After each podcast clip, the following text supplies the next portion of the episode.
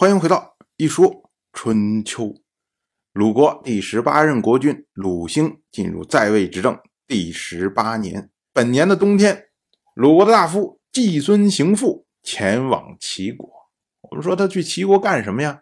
因为鲁国这边政局的变动，所以呢要向齐国的国君齐元进行汇报，尤其是出疆回齐国这件事情，要把前后的。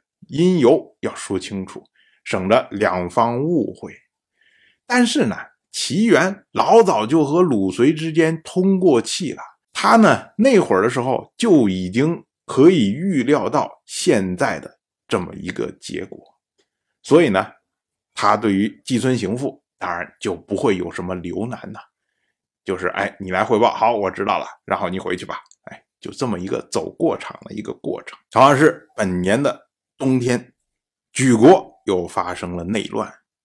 莒国的国君叫做莒树齐，他呢有个太子叫做莒普，然后呢又生了个小儿子叫做莒陀。结果呢，莒树齐他宠爱莒陀，就罢黜了莒普。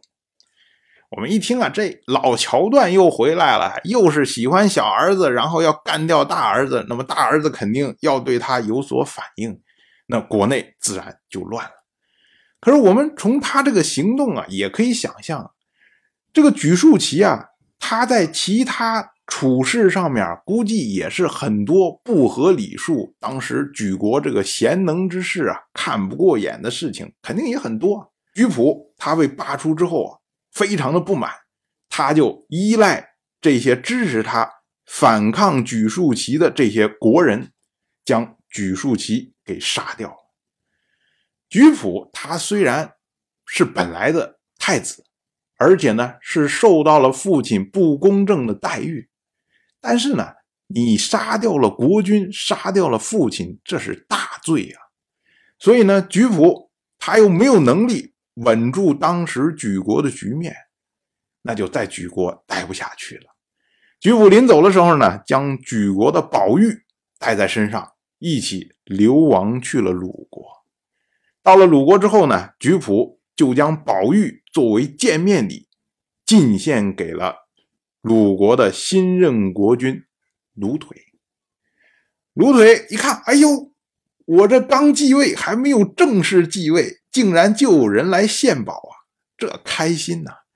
当时呢就说：“哎，举普，你到鲁国就跟到自己家一样，我马上赏你一块地，让你舒舒服服的过日子。”鲁腿啊，不只要赏赐给举普土地，而且还下令，非常的雷厉风行啊！他说：“啊，这个赏地这个事情啊，今天就要办好。”结果这件事情。就惊动了季孙行父，季孙行父从齐国回来，哎，发生了这么一件事儿，然后呢，他就直接找来司寇，鲁国的司寇，然后让鲁国的司寇把举普驱逐出境。季孙行父说的也是非常的严厉啊，他说啊，举普这个人今天就要把他驱逐出去。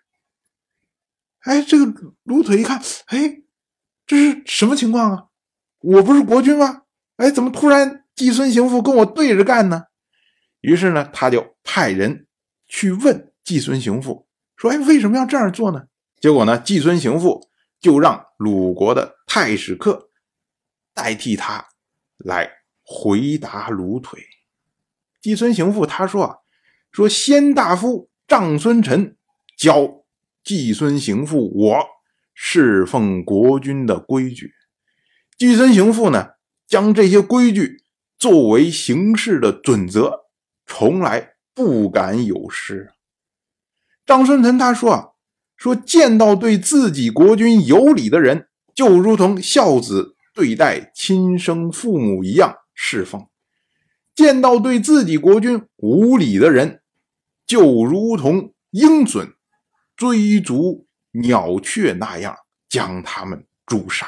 这个呢，就是张孙臣的。教诲，当然我就这么一说，您就那么一听，感谢您的耐心陪伴。如果您对《一说春秋》这个节目感兴趣的话，请在微信中搜索公众号“一说春秋”，关注我。您不仅能得到《一说春秋》文字版的推送，还可以直接和我互动交流。我在那里等待您的真知灼见。